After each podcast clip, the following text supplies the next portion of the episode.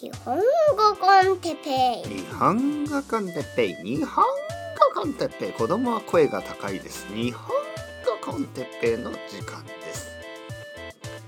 今日は言語学習の目的について。はい皆さん。明けましておめでとうございます。えー、この前も言いましたね。だけどまあ1月の初め。まあどれぐらいですかね。1月の半ばぐらい。真ん中ぐらい。中旬ぐらいまでは結構明けましておめでとうございますってよく聞きますね。まあ例えば近所の人と外で会って明けましておめでとうございます。ね。ああ明けましておめでとうございます。あこんにちは。明けましておめでとうございます。みんなよく言ってますね。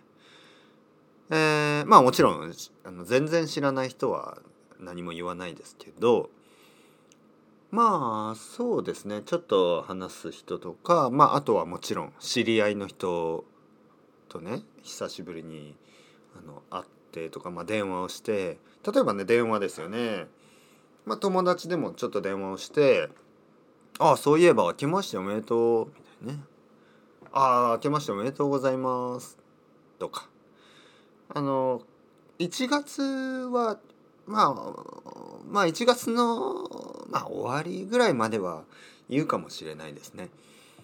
だけどなんか2月とかになって「明けましておめでとう」はちょっとちょっと変な感じがします。もう言わないですね。うん。なので結構「明けましておめでとうございます」という言葉は1月はよく聞きます。で、あの、明けましておめでとうございます。今年もよろしくお願いします。あの、僕はね、レッスンの時に、今年初めてのレッスンだったら、あの、言うんですけど、あの、そのまま言ってください。皆さんも、あ明けましておめでとうございます。先生、今年もよろしくお願いします。それぐらいでいいです。なんかね、あの、ユニークなこと、まあ、ちょっと自分で作ったりするとちょっと変になってしまいますね。例えば、えー僕がね「あ明けましておめでとうございます」って言うと「こちらこそ」とかねちょっと日本語だと変な感じですね「こちらこそ」っていうのはあのー、まあ例えば「よろしくお願いします」今年もよろしくお願いします。あ、こちらこそ今年もよろしくお願いします。それは大丈夫です。だけど、明けましておめでとうございます。こちらこそ明けましてそれはちょっと変ですね。明けましておめでとうございます。と誰かが言ったら、えー、もう一人の人も明けましておめでとうございます。で今年もよろしくお願いします。と言われたらはこちらこそ。今年もよろしくお願いします。それは大丈夫です。僕はこちらこそあんまり言わないかな。僕は例えば誰かが僕に「明けましておめでとうございます哲平先生」とかね言ったら僕も「あ明けましておめでとうございます」でその人が「今年もよろしくお願いします」って言うと僕は「今年もよろしくお願いします」はいはいはい。なんか2人とも同じことを言ってる感じですね「明けましておめでとうございます」「明けましておめでとうございます」「今年もよろしくお願いします」「今年もよろしくお願いします」「最近どうですか?」みたいなね。そういう。なんかかななんかこう必ず言わなければいけないこのフレーズ。悪くないですけどね。なんかあのー、まあもちろんね。別にあの今年になって何もそんなに変わってないんですけどまあ気持ちだけは2021年始まったなっていうふうに、えー、感じられる。毎年毎年ね明けましておめでとうございますと。何回も言う。そして、1月ですね始まりました。皆さんどうですか？今日はまあ原点に戻りましてあのこれは一応日本語日本語のためのポッドキャストというまあ一応ね もうなんか全然関係のないこともたくさん話してますけど一応言語学習語学学習言葉の勉強いろいろな言葉いろいろなあの言い方がありますけど外国語、ね、皆さんにとっては日本語。えー、まあ僕にとっては他の国の言葉、ね、僕は英語を勉強したし、まあ、今でも勉強してますよそしてスペイン語を勉強したし、まあ、今でも勉強してますよ。でその目的ですよね。えー、よくまあ目的があった方がいいとかなくてもいいとか、まあ、そういう、まあ、ディスカッションがありますね。僕はねどちらかというと目的はなくてもいいと思ってるわけです。これね皆さん意外と思うかもしれない。なぜかというと意外と思うっていうのはそのあれそうなんですか？哲平先生。だっていつも目的を聞いてないですか、理由を聞いてないですか？そうですね。例えば僕はあの新しい生徒さんと話す時にあの例えばトーマスさんはどうして日本語を勉強してるんですか？どうして日本語の勉強を始めたんですか？一応聞きます。まあこれ聞いてる理由は別にあのその何て言うかな。あの理由を聞きたいわけじゃなくてその理由をもちろん理由を聞いてるんですけどまあ話の流れとあとはその人のことを知るためですね。例えばその人が「いや僕は実はあのあのまあ日本のこうアニメがずっと好きで」とか、えー、日本に住みたくて」とかあのまあ実はあの彼女が日本人でとかねそういういろいろな理由があるあるのでそのその人のことを知ることができますからね。やっぱりその日本語どうして日本語なのかなって思いますよね。えっ、とその外国人がねまあいろいろな理由があってそれが面白いですからね聞きたいだけです。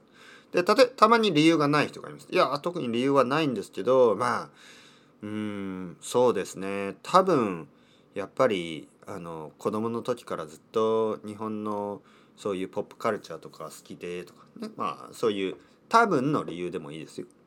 はっきりとした理由はないけど多分そうですねやっぱり子供の時からポケモンが好きだったからなんかあの日本語でポケモンをあの見たくなってとかねまあいろいろ。まあ、あとこの前旅行に行ったらすごく楽しかったのでとか、まあ、そういう軽い理由で十分です。よくね日本語の先生にははっきりとした理由がないとダメですという先生もいるかもしれない。えー、例えば理由がないとあの勉強は続きませんみたいなね。例えば日本に住みたいです。という理由強い理由ですね。えー、そして日本語を勉強する。確かにそれは強い理由かもしれない。だけどねこれはどうですか？じゃあその人が日本に住みたい、ね、でもまあいろいろ計画が変わっていろいろプランがね変わりますからあのー、日本に行かなくなった。だったら日本語の勉強をやめやめていいですか？うん。実は強いコンクリートな理由っていうのはもしそれその理由がなくなったらじゃあまあ新しい理由を探さないといけない。で僕はね理由を探し続ける必要はないと思ってるんですね。まあ例えばダイエットをしたいなぜかまあ何？えー、っとなんか結婚式があるからウェディングドレスを着たいからまあそういう人がいます。えじゃあウェディングドレス着た後はまた太るんですか？ね？また関係ないですか？ね？それよりはまあ健康のためとかまあむしろまあなんとなくあのなんとなくいやなんとなくやっぱり健康な方がいいと思いますよね。ほとんどの人は。あの多分。ほとんど100%の人は。健康健康と不健康どっちがいいですか、ね、健康な体と健康じゃない体どっちがいいですか、まあ、健康な体の方がいいですよね。健康な体が欲しいですよね。だからまあそういうどちらかというとちょっとアブストラクトなどちらかというとふんわりしたふんわりしたねあのはっきりしない理由で十分だと思います。だから日本語が好きだからとかまあもうルーティンになってるんであの続けますとかあのワニカニが楽しいから続けますとかあのポッドキャストを聞くのが好きだから続けますとかあのポッドキャストのあのポッドキャストで日本語を聞くとなんとなく落ち着きますとかなんとなくあのポジティブになれますとかまあ、まあ、そういう理由で十分です。でまあそうですねやっぱり僕があのそのじゃあどうして外国語の勉強をするのかっていうことでまあ目理由とかねさっき言った理由もあるしあと目標があるでしょ？目標。日本に住むためとか JLPT をの3級を取るため2級を取るため1級を取るためいろいろありますね。もちろんそれはあのそういうあのモチベーションの上げ方ね。よし JLPT の1級を取るために勉強するぞ。もちろんいいですよ。自由です、ね、あの日本語の勉強すると日本語が話せるようになる。うん。いいですね。日本語の勉強すると日本語が読めるようになる。いいですね。聞けるようになる。いいですね。あの書けるようになる。いいですね。読んだり聞いたり書いたり話したりできるようになる。いいですね。うん。ただね僕があの語学学習外国語の勉強から学んだすごいあの僕にとって良かったこと僕にとっていいことが一つあります。僕はあの英語を勉強するまで一番最初にね勉強したのは英語です。そしてその次に勉強したのはスペイン語です。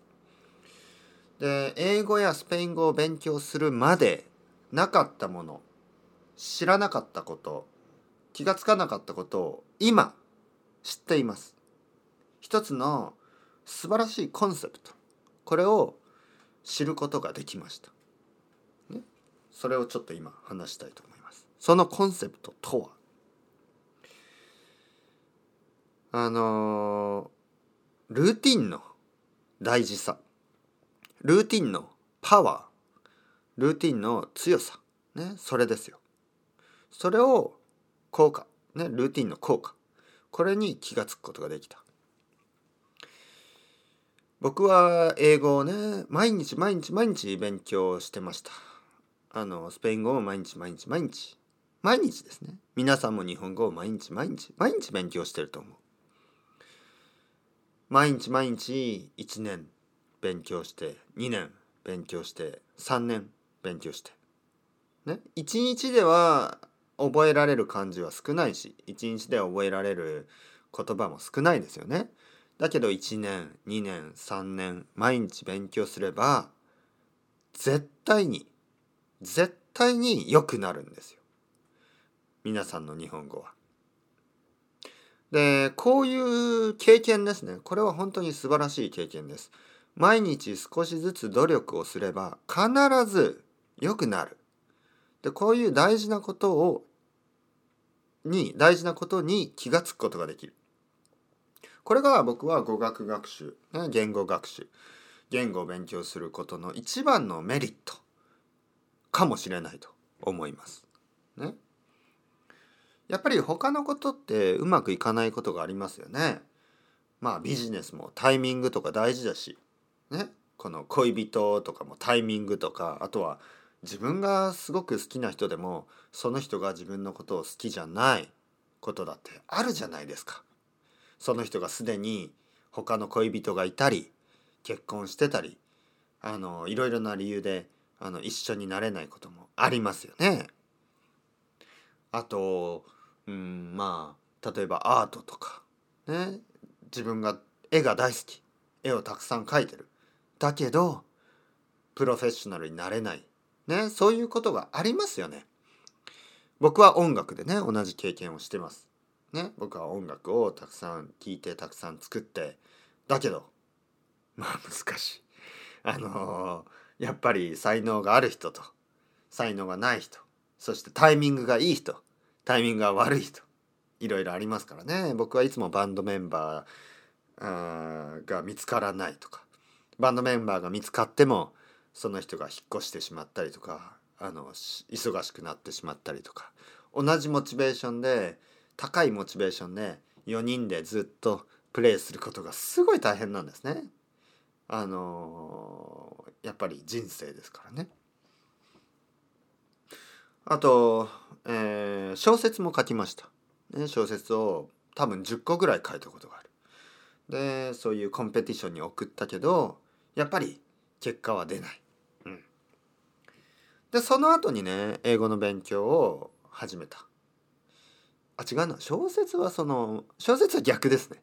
小説はあの英語の勉強の後ですね、えー、音楽は音楽は先です。音楽を最初にしてその後に英語の勉強を始めてそしてその後に、えー、小説を書いたんですけど小説を書いて送った時にでダメだった時にまた気がつきました。ああやっぱり頑張ってもうまくいかないこともあるな。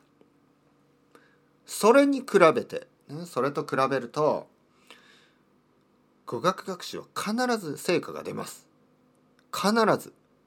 これはねやっぱり何て言うかな。好きですね。好きです。でそのことを皆さんとシェアしたいですね。皆さんもにも感じてほしい。皆さんにも感じてほしい。こういう成功経験。ね成功する経験。あの成功するうまくいく。ね頑張ればうまくいくよ。そういう経験をしてほしい。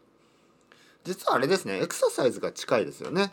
あの筋トレとかね。あのちょっとこう体を鍛えると必ず体は強くなっていきますからね。もちろんあの病気の人とかねちょっとそれが難しい人はいると思います。でも、まあ、健康な普通のね人であれば運動をしただけ必ず体は強くなっていく。で語学学習もそうですね。もちろん耳が聞こえない人とか目が見えない人とかあのたくさんのね大変なことがある人はにとってはちょっと時間がかかりますよ。でも今ポッドキャストを聞いてる皆さん多分ね耳は大丈夫ですね。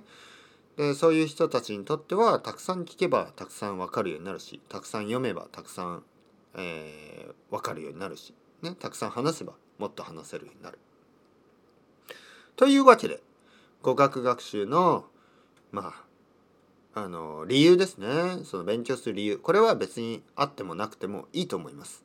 そしてあのやっぱり語学学習を通じて、ね、通してこの大事なコンセプト、ね、毎日毎日少しずつ勉強すれば必ず結果が出る。そういうことに気が付くことができる。これはねやっぱり素晴らしさだと思います。